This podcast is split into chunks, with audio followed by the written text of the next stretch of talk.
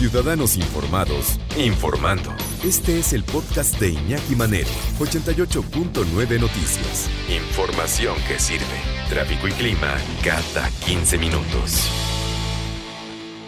Fíjense, el valor del mercado de los videojuegos en el año pasado, no, esto es en 2018, imagínense nada más, fue de, órale, 27 mil 32 millones de pesos, un incremento de 9.1 estos esports, ¿no? estos videojuegos, eh, han crecido de una manera pasmosa. Ha sido de los negocios que más han crecido en el mundo. Eh, durante el año pasado, 9, el año antepasado más bien, 9% de los más de 50 millones de jugadores incluyen juegos en teléfonos móviles como por ejemplo el Candy Crush, que por cierto entre los adultos ha crecido también la cantidad de adultos que están jugando ¿no? jueguitos en sus dispositivos móviles. 69% de los adultos juegan algo mientras están sentados, en lugar de estar chateando, están jugando cosas. Bueno, sí, en las sesiones del Congreso y demás. Bueno, compitieron en algún torneo de, videojuegos. Eso es interesantísimo. Hay gente, hay chavos en este momento, 18, 19, 20 años, que están ganando más dinero, desde luego, que gente que ha tenido una carrera que, que profesionistas, metiéndose a torneos de Fortnite y de otro tipo de cosas. Pero, ojo, papá, mamá, no hay que dejar a los chavos al amparo del videojuego. Sí, exacto, porque ahí te comen. Pierdes, pierdes, puedes perder mucho más que el juego. Puedes perder incluso tu libertad o se puede dar el caso de comercio eh, tratante de personas, eh, prostitución, incluso hasta violación y homicidio. ¿Qué pasa con un juego muy famoso que se llama Free Fire? Que está muy de moda entre los chavos, tengo entendido. Pues bueno, hay varios casos que está investigando en Guadalajara y de eso nos, nos platica mi compañero Martín Beltrán. Hola Martín, ¿cómo estás? Buenas tardes, gusto en saludarte. Iñaki, muy buenas tardes. Así es, fíjate que el gobernador de Jalisco, Enrique Alfaro Ramírez, alertó a la población por el uso de videojuegos en línea en los que se permite interactuar con personas en cualquier parte del mundo, pues están involucrados con desaparición y trata de personas.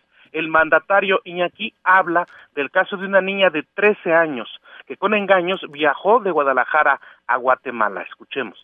Esta niña contactó a través del juego, del juego eh, Free Fire eh, a un muchacho de, originario de Guatemala y este muchacho le mandó dinero a la niña, la hizo trasladarse a Guatemala, se fue sin autorización de su familia, se reportó como desaparecida y finalmente la pudimos localizar allá y regresó eh, sana y salva a la ciudad.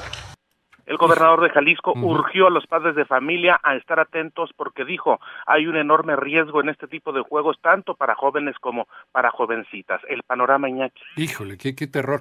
Afortunadamente, y lo platicamos en la mañana, Martín, esto tuvo un final feliz, pero esta niña pudo haber terminado en un prostíbulo en eh, Centro, en Sudamérica, en Asia incluso, porque hay un comercio con la mafia japonesa y la mafia china de prostitución de mujeres latinas, mujeres mexicanas o niñas, ¿no? Es más, desde niñas se las llevan. ¿Cómo las enganchan? Así, o puede ser con el chat, que de repente en redes sociales se hace pasar uno por un amiguito de la misma edad y hay un experimento social que hace un cuate que, que es verdaderamente lapidario. En media hora pero así en media hora, con los papás, con los papás presentes dentro de una camioneta y el cuate este, el hacker en su computadora, en media hora saco a tu hija de la casa. ¡Ah, estás loco! ¿Cómo que? En media hora la chavita ya sale con una maleta de la casa. La contacta, la enamora y la saca en media hora de la casa. Papás, ¿en dónde estamos, eh? Mucho cuidado.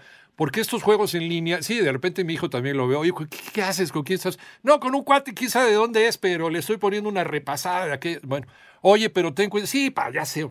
Bueno, hay chavos que sí saben, que sí saben que no deben de meterse ni deben de hacer caso. Pero por favor, papá, mamá, hay que estar bien pendientes de qué están metidos nuestros hijos.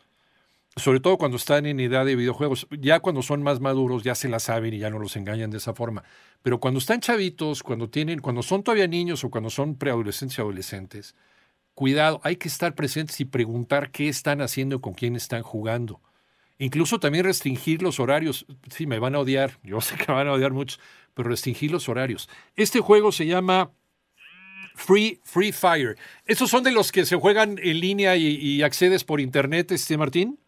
Así es, eh, puedes contactar eh, uno o varios eh, elementos y además se, pueden estar chateando entre ambos, que fue lo que hizo este muchacho, este muchacho de Guatemala, sí. fue lo que hizo contactar a través del juego y chatear con la niña y convencerla a viajar. Híjole, pero a lo mejor las intenciones eran tener un romance o demás, pero en otro caso también puede ser la intención de engatusarla para una una mafia de tráfico de personas. Así que mucho cuidado. Esto es otra vez otra llamada de atención.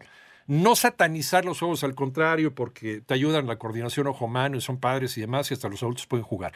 Pero con la supervisión de papá y mamá cuando el chavo es menor de edad, por favor, ahí se los encargo. Muchas gracias, Martín. Un abrazo. Igualmente un abrazo, Iñaki. Que te vaya muy bien allá en Guadalajara. Mientras tú escuchas este podcast, le está ayudando a miles de niños con el programa Contigo, creado para ayudar a prevenir enfermedades respiratorias y romper la cadena de infección con buenos hábitos de higiene y desinfección. Conoce más en lysol.com.mx. Cuida el agua.